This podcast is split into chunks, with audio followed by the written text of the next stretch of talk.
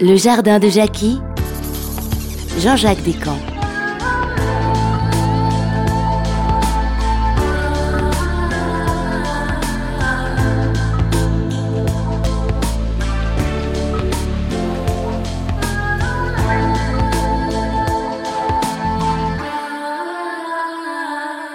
Autre sujet très très important, on l'a vu euh, dans d'autres séquences, c'est la qualité des plantes à utiliser. Et par euh, euh, souci de facilité, combien de fois j'entends les gens dire ah mais moi je me soigne par les plantes, bien sûr, j'utilise des infusettes. Mais vous savez, Monsieur Descamps, ces infusettes, elles ont de la garantie, elles sont bio. Donc, alors ça c'est évidemment le sujet qui me qui me contrarie et qui me fâche au plus haut point parce que ça ne sert à rien évidemment de prendre des plantes en infusion euh, sous forme de sachets, voire de gélules, parce que pour qu'une plante rentre dans une infusion ou dans une gélule, il faut qu'elle ait été broyée. Et si on broie une plante, eh bien, elle aura perdu une grande partie de son efficacité, puisque les huiles essentielles, qui sont une composante de l'efficacité des plantes, évidemment, ce sera volatilisé.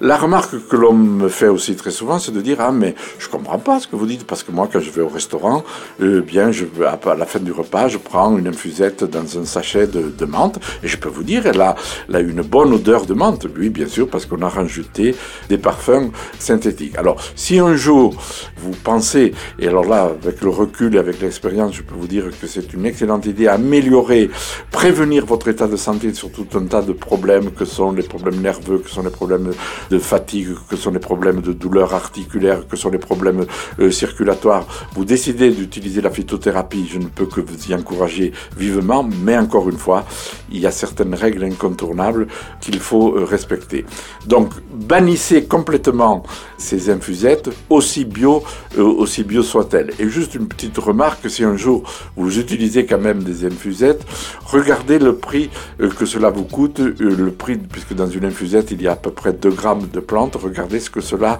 vous coûte au kilo.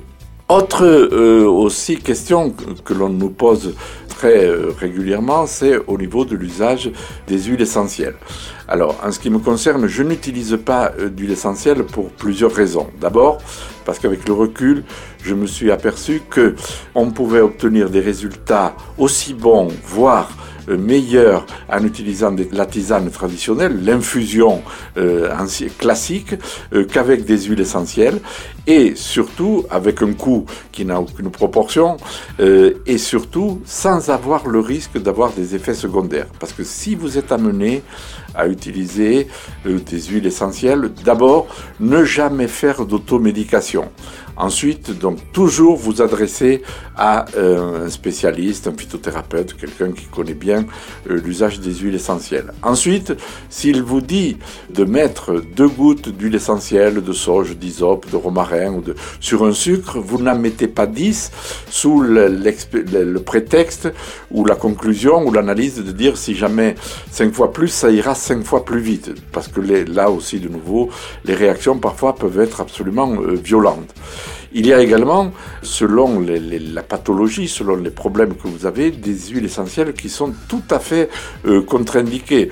Il faut être particulièrement attentif aux personnes qui sont sous traitement médical, bien sûr, aux femmes enceintes, aux enfants, ne jamais utiliser euh, d'huile essentielle chez des enfants sans l'autorisation ou la recommandation d'un spécialiste.